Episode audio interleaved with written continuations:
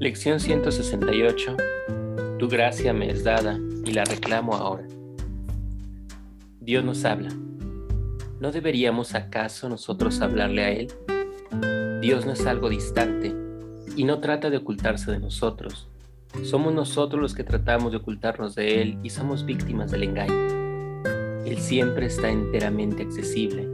Él ama a su Hijo y de nada excepto de esto se puede estar seguro, pero con eso basta. Él amará a su Hijo eternamente, aun cuando su muerte duerme, Él lo ama, y cuando su mente despierte, Él lo seguirá amando con un amor que jamás ha de cambiar. Si supieras el significado de su amor, tanto la esperanza como la desesperación serían imposible, pues toda clase quedaría colmada para siempre y cualquier clase de desesperación sería inconcebible. Su gracia es su respuesta para toda desesperación, pues en ella radica el recuerdo de su amor ¿cómo no iba a proporcionar él gustosamente los medios a través de los cuales puede reconocerse su voluntad? Su gracia es toda suya y puede que le pedimos los medios para que su sueño termine. Hoy le pedimos a Dios el regalo que con más celo ha conservado dentro de nuestros corazones en espera que se le reconozca.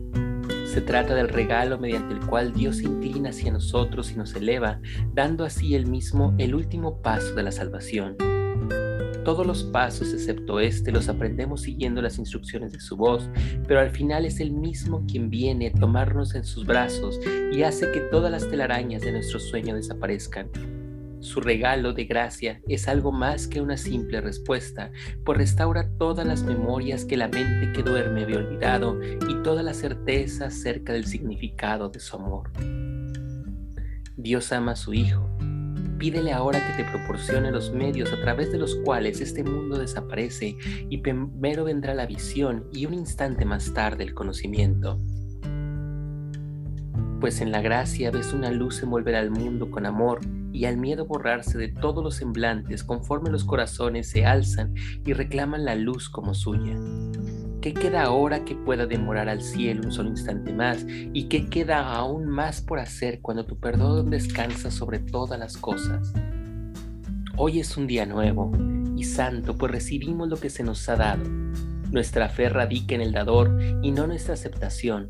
Recordemos nuestros errores, pero aquel que no sabe de errores es quien ha de responder por ellos, proporcionándonos los medios con los que podemos dejarlos atrás y elevarnos hasta que Él con gratitud y amor él desciende para recibirnos y según nosotros nos acercamos a Él, pues lo que Él nos ha preparado, Él lo da y nosotros lo recibimos. Y tal es su voluntad, pues Él ama a su Hijo, a elevar nuestras oraciones hoy, devolviendo tan solo la palabra que Él nos dio a través de su propia voz, su palabra y su amor.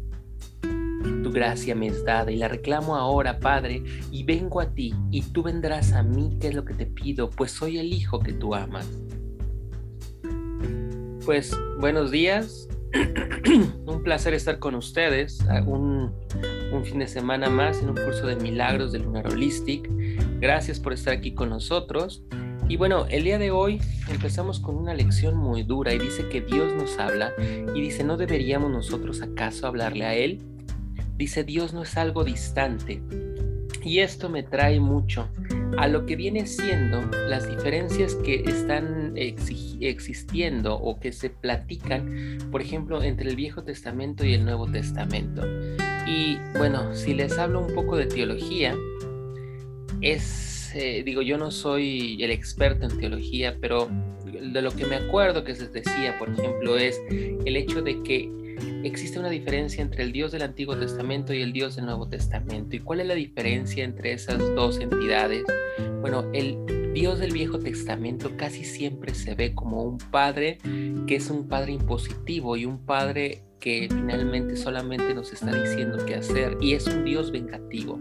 Y Dios vengativo se está refiriendo al hecho de que veamos el, en la historia del Viejo Testamento cuántas veces lo que estuvo pasando fue que Dios se enoja y castiga a Sodoma, castiga a Gomorra, llega un momento en el que también se presenta el diluvio, hasta que hace una alianza con la humanidad y que esa eh, alianza es el, el arco iris.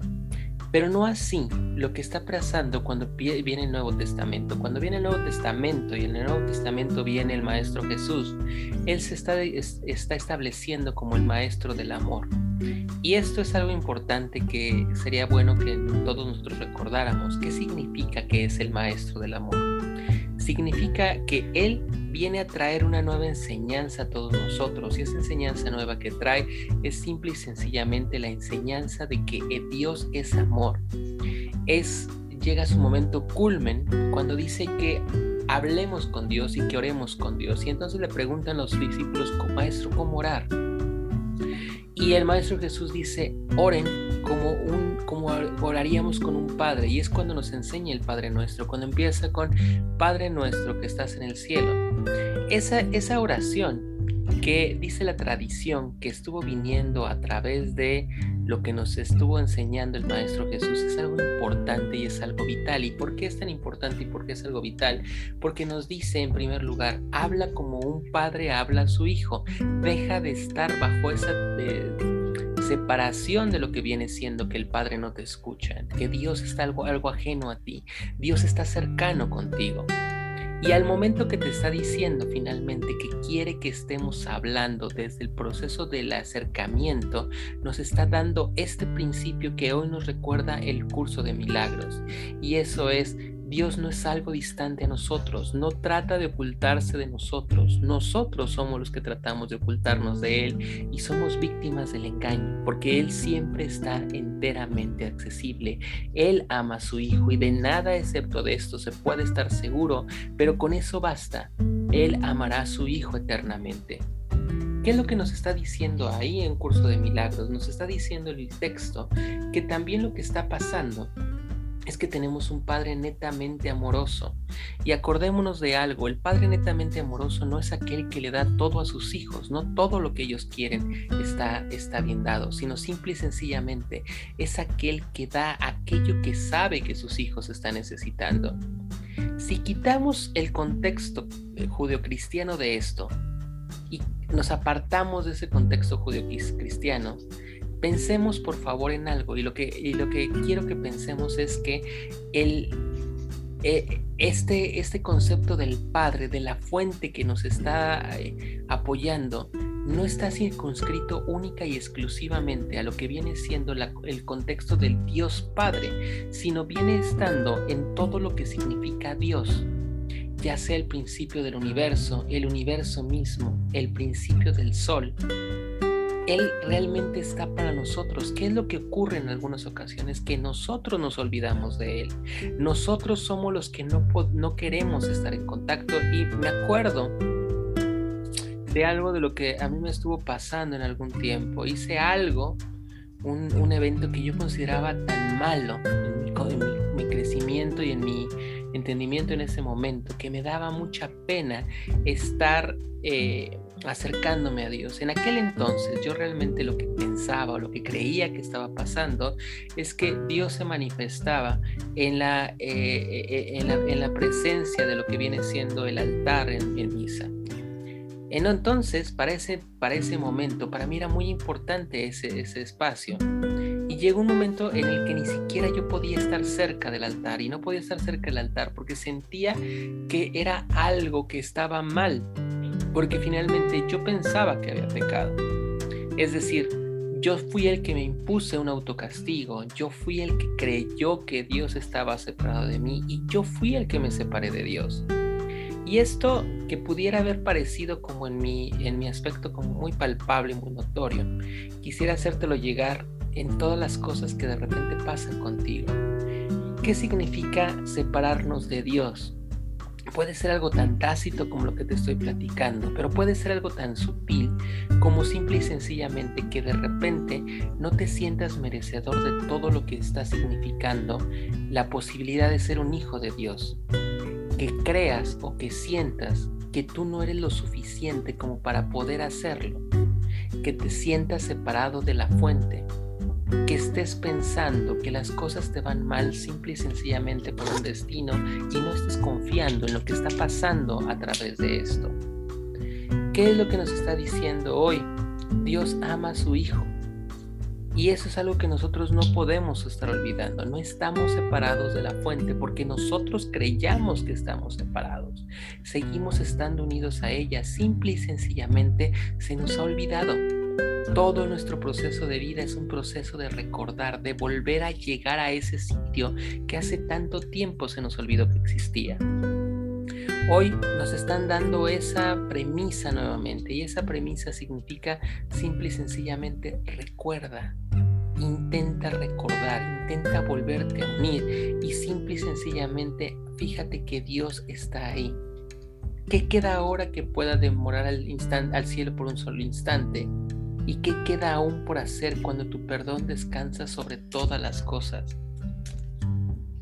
Dice, decía uno de mis maestros que cuando llegan esas muertes separadas de Dios es en realidad el hombre que se empieza a condenar y que ese punto es lo, lo, peor que puede estar pasando, estar muriendo pensando que nos encontramos separados de Dios.